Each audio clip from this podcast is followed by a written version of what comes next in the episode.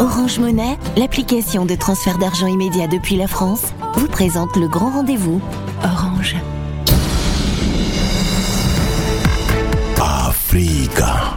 Le grand rendez-vous avec Liliane Niacha sur Africa Radio. Et bientôt, nous allons retrouver nos invités pour parler euh, de la problématique des droits des femmes euh, en ce 8 mars. Africa. Le grand rendez-vous sur Africa Radio. L'égalité des sexes aujourd'hui pour un avenir durable est le thème de réflexion de l'édition 2022 de la Journée internationale de la femme qui se célèbre donc euh, ce 8 mars. Quel regard les hommes portent-ils sur les femmes? La notion d'égalité entre hommes-femmes résonne-t-elle de la même façon sur le continent? Pour en parler, trois invités, dont deux sont déjà en ligne avec nous. Madame Henriette Ekwe, bonsoir. Bonsoir à tous vos auditeurs. Bonne fête de la femme à vous, Madame Ekwe. Vous êtes euh, éditorialiste, éditorialiste, euh, membre fondateur du syndicat national des journalistes du Cameroun SNJC. Vous êtes aussi, Madame Ekwe, prix du courage féminin du département d'État américain. Et avec nous en ligne de Abidjan, Monsieur Thierry Doufo-Yapi. Bonsoir. Bonsoir madame. Historien des religions du christianisme et euh, on devrait avoir dans quelques instants, peut-être même déjà, euh, madame Gaëls euh, Babacar Mbaye. Elle est militante des droits des femmes et des filles au Sénégal et membre de la société civile. Je commence avec vous, madame Ekwe, pour dire un mot très bref hein, sur la façon dont le Cameroun a célébré, ou les femmes camerounaises ont célébré cette journée. Que symbolise vraiment ce 8 mars pour les femmes de votre pays?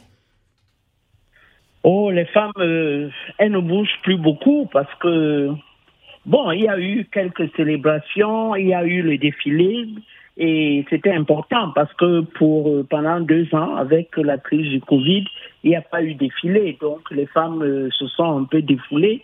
Mais d'une manière générale, les, couches populaires qui étaient vraiment actives sur cette journée sont restées indifférentes parce que la situation économique est, tellement difficile qu'elles n'ont pas le temps d'aller s'étendre sur le 8 mars qui, en retour, ne, ne donne pas de droit aux femmes particuliers. Euh, vous parlez de situation économique euh, difficile qui a peut-être euh, une incidence sur la mobilisation des femmes camerounaises. Est-ce qu'il n'y a pas aussi peut-être une sorte de lassitude pour un événement annuel qui, au fond, pour certains, n'apporte pas grand-chose et ne fait vraiment pas bouger les lignes Il n'apporte rien parce qu'on ne sait pas ce qu'on célèbre. Il n'y a pas d'avancée dans les droits des femmes. Il n'y a rien de spécifique qui puisse montrer qu'on a avancé les violences faites aux femmes et, les, l'espèce de le, ce que nous avons, ce que les femmes ont élaboré comme code de la personne et de la famille qui comporte 600 articles, mais ça date de 1995 et ce texte n'est jamais arrivé à l'Assemblée nationale. Donc, il n'y a pas grand-chose à célébrer. Euh, pour vous, euh, Monsieur Yapi, euh, allô, Monsieur Yapi, vous m'entendez? Allô, oui, j'entends très bien. Oui, est-ce qu'en Côte d'Ivoire aussi, c'était plus de la jubilation? Est-ce que les femmes se sont défoulées, comme Madame Ekwe le disait pour le cas du Cameroun? Ou avez-vous pensé, avez-vous observé que c'est un véritable moment de réflexion de poser le diagnostic sur les entraves à l'égalité homme-femme? Ok, merci bien, Madame. Il faut noter qu'en Côte d'Ivoire, les femmes ont accès plus sur la réflexion, réflexion de la mesure où c'est un moment de faire le bilan, mais en même temps de tirer aussi les leçons de cette historique euh, célébration de la fête du 8 mars. Historique pour nous, tout simplement, ça tire sa source dans les scènes d'écriture. Parce que simplement, le mois de mars, c'est le troisième mois de l'année, et le 3, c'est le chiffre de la communauté. Et ensuite, le 8 mars, 8 c'est le chiffre de l'infini. Et vous conviendrez avec moi que Dieu est le même hier, aujourd'hui, éternellement, de le commencement la fin de toutes choses. Et la femme est, elle sera et demain toujours. Donc, en Côte d'Ivoire, c'est un moment de pure réflexion, de tirer les leçons et les conclusions de ce qu'elles ont, elles ont fait et qu'elles vont faire. Et, le temps que vous mettiez un peu à l'abri du bruit qu'il y a autour de vous, euh, Monsieur Yapi, on, va à nouveau écouter Madame Ekwe parce qu'il nous semble que euh, pour l'instant, euh, on n'arrive pas à joindre Madame euh, Gaëls Babakar Mbaye, militante des droits des femmes et des filles au Sénégal.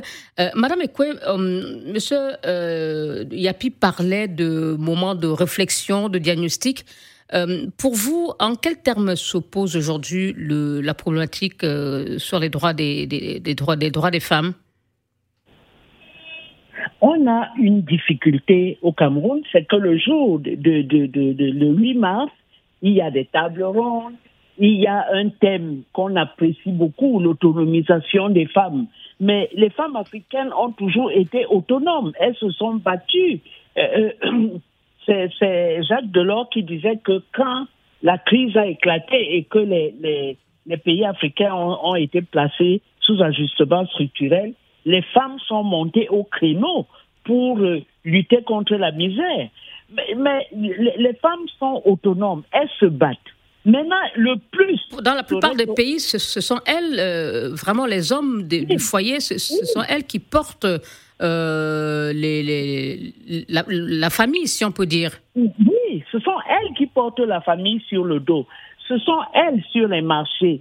Ce sont elles qui vont chercher les vivres pour aller vendre les Bayamselam, ce sont, ce sont les femmes qui nourrissent le pays, qui nourrissent les marchés. Donc, on ne peut pas dire qu'il faut leur inculquer l'autonomisation des femmes. Elles savent ce que c'est qu'être autonome, ce qu'elles demandent.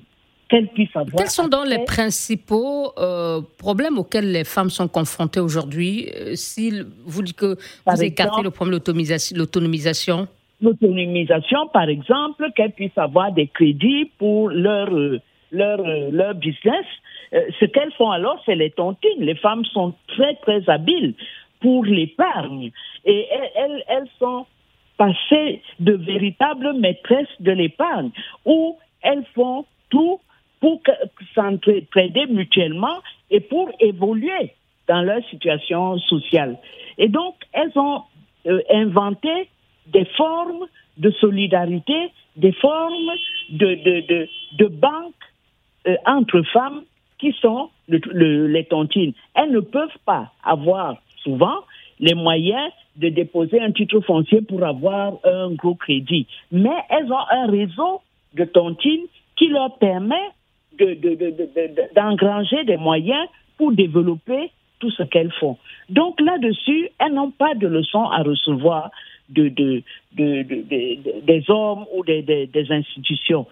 Simplement, ce demande, par exemple, en 95 à Beijing, on a décidé d'une plateforme où tous les pays membres de l'ONU doivent s'assurer que les femmes participent au moins à 30% dans tous les organes de décision, y compris à l'Assemblée nationale partout. Mais ce n'est pas le cas.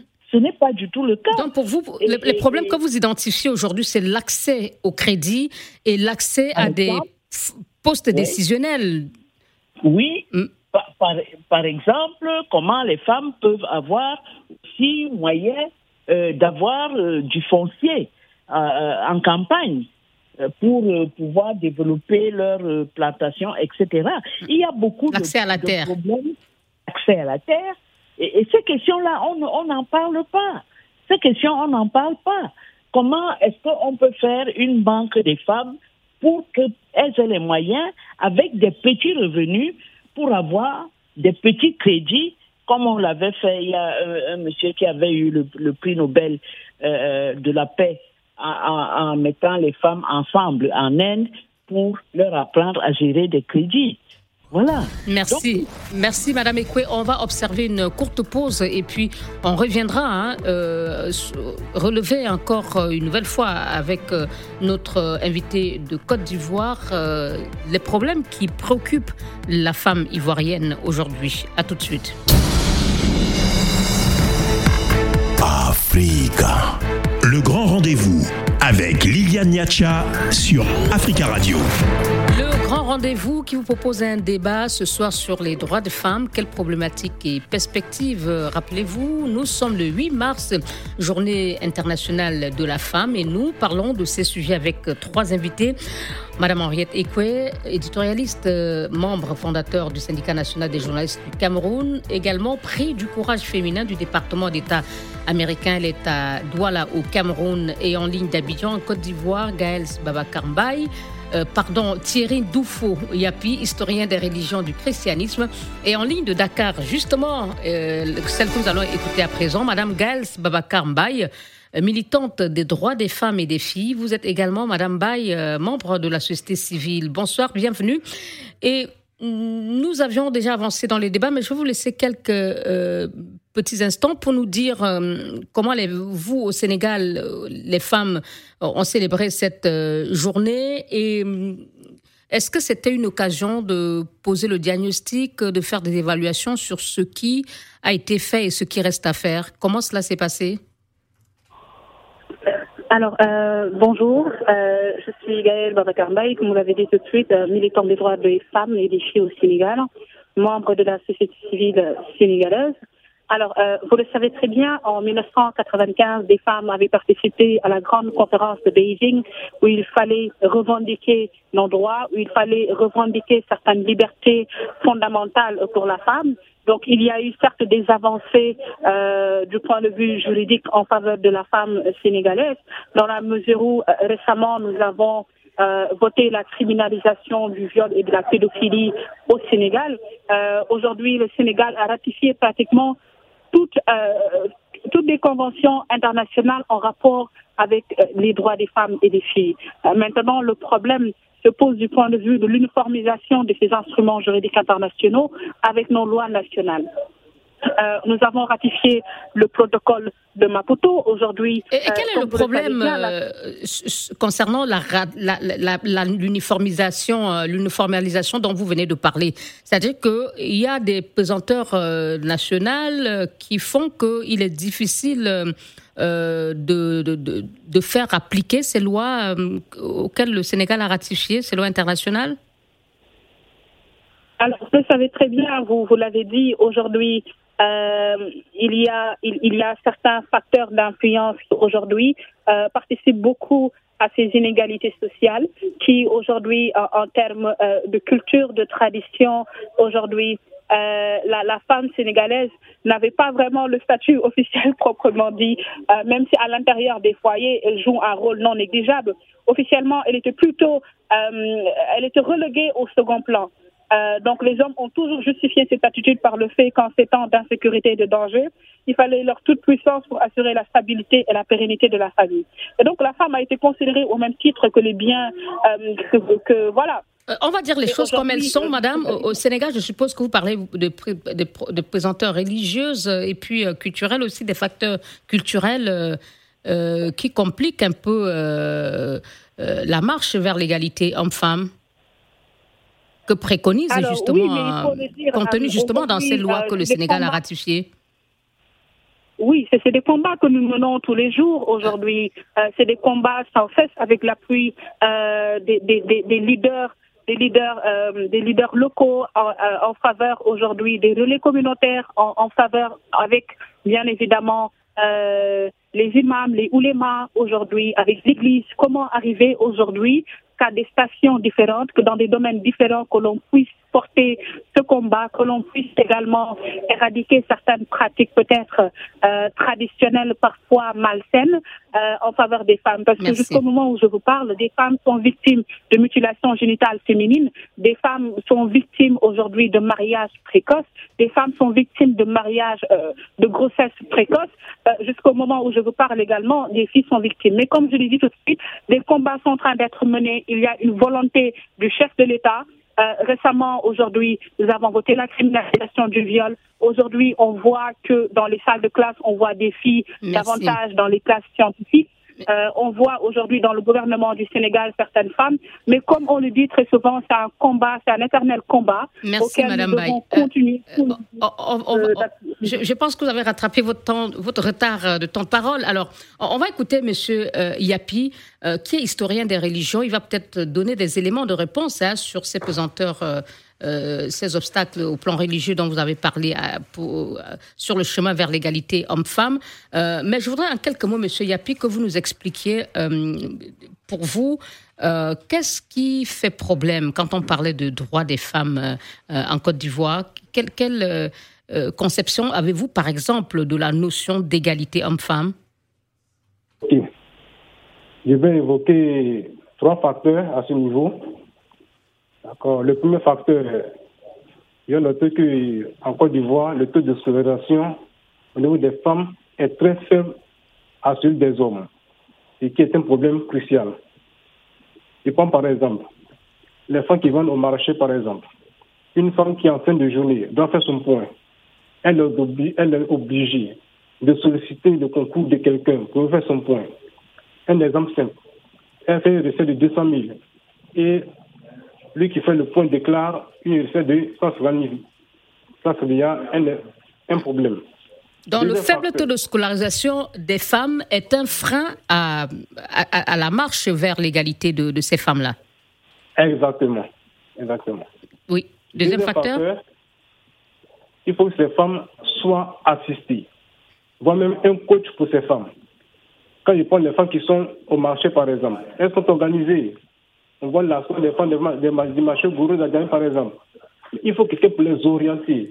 Vous dites, oui, vous vendez des bananes, vous vendez des aubergines, des oranges. Nous voilà comment orienter votre commerce. Suffisant, elles ont à gagner. Le constat, c'est qu'elles ne sont pas coachées.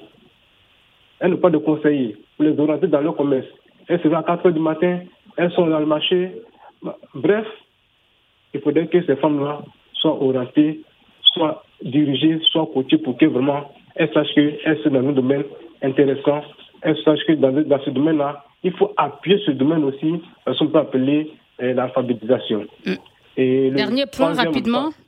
Le troisième facteur, euh, il faut lever le voile selon lequel il y a un métier qui est destiné aux hommes un métier qui est destiné aux femmes. Aujourd'hui, il n'y a pas de métier pour les femmes, mais de métier pour les hommes. Donc vous voulez parler de l'égalité euh, dans l'accès à la formation Exactement, l'égalité de l'accès à la formation. Voilà. Mm. Il faut y avoir femmes mécaniciens, femmes menuisiers, euh, bref. Donc pour vous, il faut tous ces préalables là pour pouvoir euh, parler d'égalité entre hommes et femmes en Côte d'Ivoire? Oui, exactement, exactement. Merci. Madame Ekwe, en quels termes se pose ce problème d'égalité homme-femme au Cameroun? Comment ce, thème euh, choisi pour cette édition 2022 de la Journée internationale de la femme, euh, comment le comprenez-vous? Il y a, a d'abord une chose. Par exemple, je suis à l'association de lutte contre les violences faites aux femmes. Et au Nord, on a axé le, plaidoyer sur les, mariages précoces. Et d'ailleurs, Madame Doumara, qui, qui dirige l'antenne du Nord, a eu le prix Simone Veil. Euh, quant au Sud, il y a une différence. Pourquoi? Parce que les églises euh, chrétiennes ont euh, favorisé l'éducation des, des, filles, notamment pour avoir accès aux écritures saintes. Et donc les églises chrétiennes ont fait ce travail, ce qui fait que la différence homme-femme est un peu atténuée, parce que les femmes ont été à l'école euh, il est même arrivé à un moment où, à l'université, la seule université à l'époque du Cameroun, il y avait plus de filles que de, garçons. Donc, ce n'est pas ça, mais la politique du pays qui doit s'assurer qu'il y ait une égalité, notamment la, promotion des directeurs généraux. Euh, par exemple, on vient de faire la, décentralisation et il n'y a pas un seul président, de, euh, une présidente de la. Donc pour vous, le politique ne fait pas ce, ce qu'il faut pour euh, euh, faciliter l'égalité homme-femme, mais Madame Ekwe, je, je, vais prendre peut-être un exemple pour dire qu'il y a des domaines où les femmes peuvent elles-mêmes faire valoir leur égalité, mais elle, il y, a comme un frein qu'elle se donne elle-même. Je prends l'exemple des partis politiques. dans un pays comme le Sénégal, il y a, je crois, il y a une seule femme, il y a une femme qui gère, qui, est à la tête d'un parti politique. ce n'est pas mieux au Cameroun. Par exemple, ce point-là, on n'a pas besoin d'autorisation de qui que ce soit pour le faire, mais les femmes euh, ne semblent pas euh, saisir. Oui. Quand la démocratie est arrivée, les femmes se sont jetées dans les partis politiques. Et, et, les femmes étaient vraiment, je peux dire, une majorité avec les jeunes, naturellement. Mais quand le moment des élections est arrivé, les hommes ont voulu prendre les postes et on a relégué les femmes en bas de, de caste. C'est-à-dire qu'elles étaient pas bien placées sur les listes pour être élues.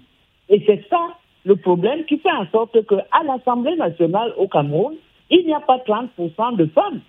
Donc pour vous, c'est les, les, acteurs politiques ou bien les politiques qui sont aujourd'hui le premier frein à l'égalité homme-femme Voilà, ce qui s'est donc passé, c'est que les femmes ont quitté les partis politiques pour se jeter dans la société civile.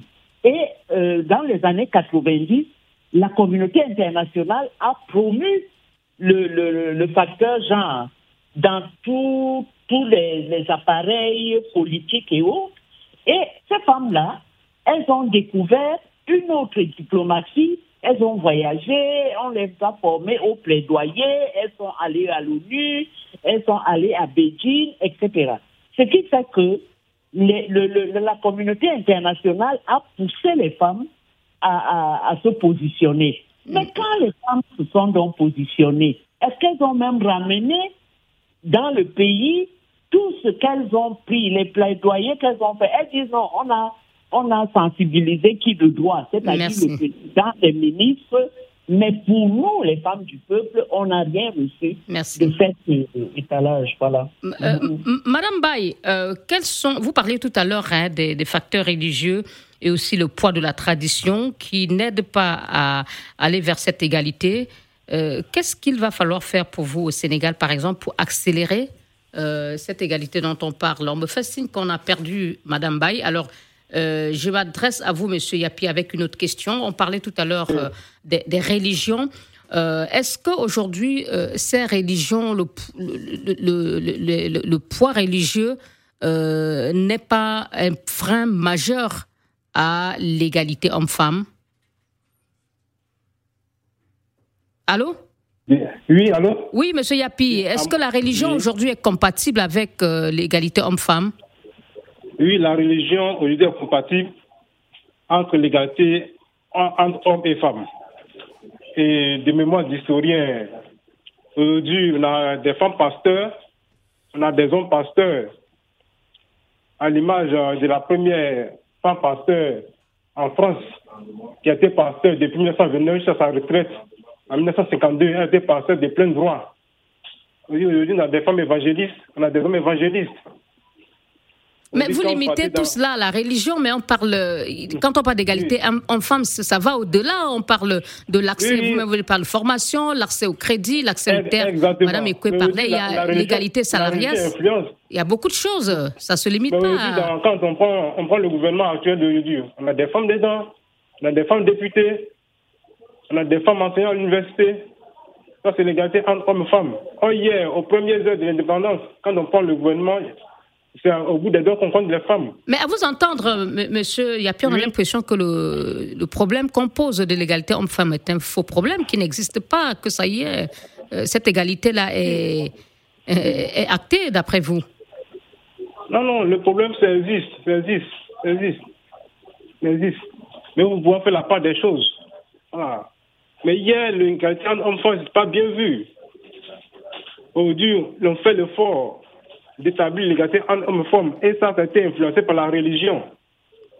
Ça, ça a été influencé par la religion. Plus dans le domaine religieux, il n'y a pas de discrimination ni d'inégalité. Merci beaucoup. Oh, euh, merci. Une dernière pause et à tout de suite. Africa. Le grand rendez-vous avec Liliane Niacha sur Africa Radio. Et nous parlons aujourd'hui de l'égalité des sexes pour un avenir durable, thème de réflexion de l'édition 2022 de la Journée internationale des droits de femmes. Qu'est-ce que cela signifie euh, de Douala à Yaoundé? En passant par Tunis ou Soweto Nous en parlons avec nos invités. Euh, Gaël, Gaël Babakarmba est militant des droits des femmes euh, et des filles au Sénégal. Euh, Monsieur Thierou Doufou Yapi, historien des religions du christianisme en Côte d'Ivoire, et Madame Henriette Ekwe, éditorialiste et prix du courage féminin du département d'État américain également, membre de la société civile. Madame Ekwe, étant donné tout à l'heure, quand on identifiait, où on essaie d'identifier les principaux freins à l'égalité homme-femme, on a vu qu'il y a diverses raisons et que peut-être euh, ce qui préoccupe ou ce qui constitue un frein pour les femmes au Sénégal ne l'est pas forcément pour euh, celles de Côte d'Ivoire ou du Cameroun. Alors comment harmoniser tout cela et pour euh, pouvoir, comment identifier, harmoniser tous ces obstacles pour pouvoir travailler ensemble sur ceci afin de faciliter et d'accélérer l'égalité homme-femme? Oui, je crois que le, le, le, pouvoir politique et la volonté politique comptent énormément. Pour ce qui est, par exemple, des, des, des, des du Nord, où il y avait le problème des mariages précoces, les, les femmes ont dû se battre pour associer les imams et les autorités pour, et même les médecins pour expliquer euh, pardon, Madame Ekwe, de vous interrompre. Vous parlez là pour, euh, vous parlez des présenteurs religieuses, mais pour un pays où ce problème ne s'oppose pas, disons un pays à 100% chrétien, euh, les, les, problèmes, les entraves à l'égalité hommes-femmes sont différentes de celles que vous décrivez et Parfois, c'est difficile de, de, de, de, de trouver un consensus sur ce qui constitue vraiment les obstacles afin d'y travailler. Est-ce que ce n'est pas aussi ça qui rend difficile ce combat? Tout à fait. Ce que je suis en train de dire, c'est que y a, on a procédé ailleurs, au nord Cameroun, où la religion euh, musulmane est dominante. Bon, maintenant, pour ce qui est des femmes, des autres euh, de, de c'est la volonté politique qui va prédominer. Je vais vous dire un exemple. Il y a une violence faite aux femmes qui est terrible, qui est l'accouchement quand survient le besoin d'une césarienne, d'un acte chirurgical. La césarienne coûte chez nous 300 000, 350 000. Un jeune homme qui amène sa compagne, c'est sûr qu'elle va mourir parce qu'il n'aura pas les 300 000 francs. Et on a fait, on a parlé, on a, on a discuté partout, mais ça n'a pas changé jusqu'à ce scandale où une jeune femme a voulu sauver sa grande sœur en ouvrant son ventre. Elle-même euh, dans un hôpital de Douala. À, à, la périnée. Voilà. Donc, on a beaucoup de, de, choses, mais je dis que au-dessus de tout, il y a la volonté politique. Et s'il n'y a pas la volonté politique, et c'est au, au, à l'État, au pouvoir, d'assurer cette volonté politique, de, de, de dire il faut des femmes, il faut des femmes euh, présidentes des conseils régionaux, il faut des femmes maires, il faut des femmes euh, ministres, naturellement. Donc, vous pensez qu'en confiant des postes décisionnels aux femmes, elles seront aptes à identifier euh, les problèmes des femmes et pouvoir apporter des solutions pour plus d'égalité? C'est que les femmes camerounaises, les élus, sont très faibles en matière de plaidoyer. Il y a eu, il y a, il y a quelques années, en 2012, une douzaine de jeunes filles qui ont été assassinées dans un quartier de Yaoundé. Euh, les yeux crevés et tout, violées et, assassinées. Aucune femme élue n'est descendue sur le terrain. Aucune. Que ce soit de l'opposition ou de la majorité. Donc, le plaidoyer des femmes devient quelque chose d'accessoire. On en discute un peu le 8 mars et puis on va manger, on boit. Bon, on ne sait pas si, selon vous, il faut euh, cesser de célébrer le 8 mars, mais bon, ça c'est une autre question. Euh, Madame Ekwe, merci beaucoup. On va écouter. Euh, on n'arrive pas. on a perdu Madame Baye en cours de route de, Dakar. Alors, Monsieur Yapi, pour vous, qu'est-ce qu'il faut faire aujourd'hui pour accélérer l'égalité entre hommes et femmes un peu partout sur le continent? C'est ça. Ok. J'ai deux solutions à proposer.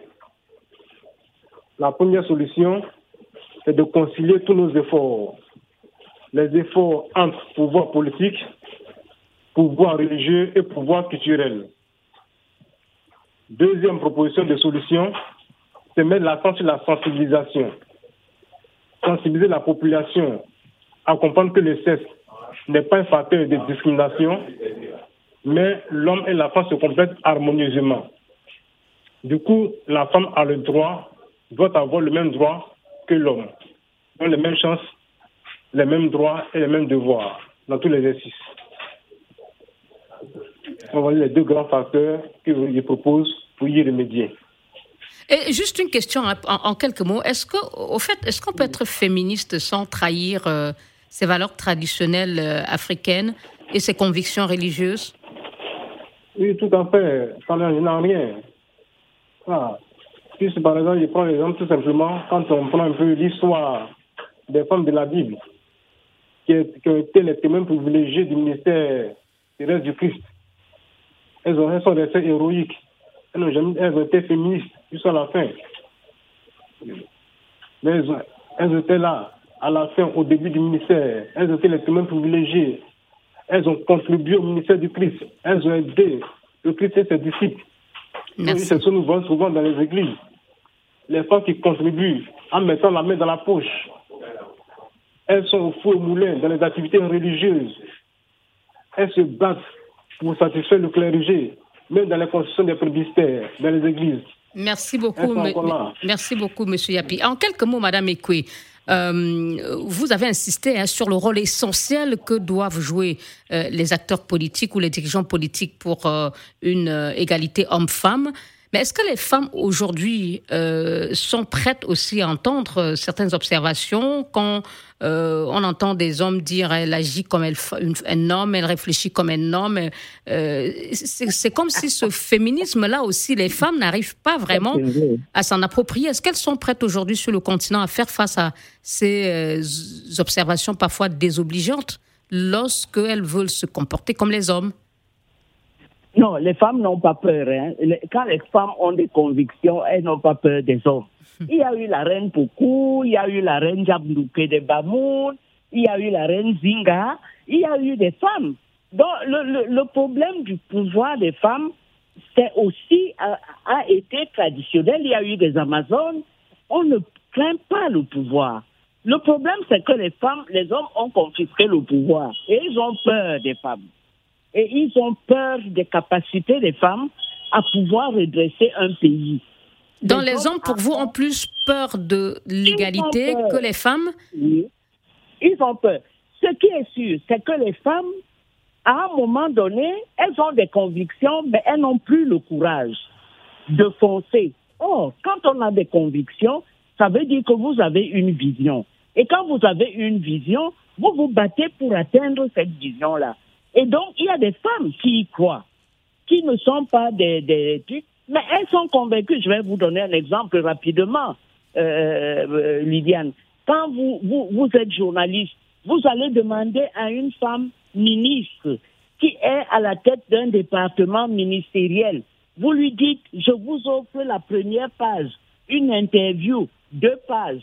Elle vous dit non, il vaut mieux interroger mon directeur de cabinet, il faut mieux appeler monsieur Antel. le monsieur Antel n'est pas aussi calé qu'elle, mais elle a peur. Merci. Henriette Ekwe, donc plus de, euh, plus de courage de, de, la part des femmes. Merci beaucoup, Madame Ekwe, éditorialiste, euh, membre fondateur du SNJC au Cameroun. Vous êtes également pris du courage du euh, féminin du département d'État américain. Merci à monsieur Thierry Doufouyapi, historien des religions du christianisme en Côte d'Ivoire, et à Madame Gaz Baba Mbaye, militant des droits des femmes au Sénégal. Bonsoir.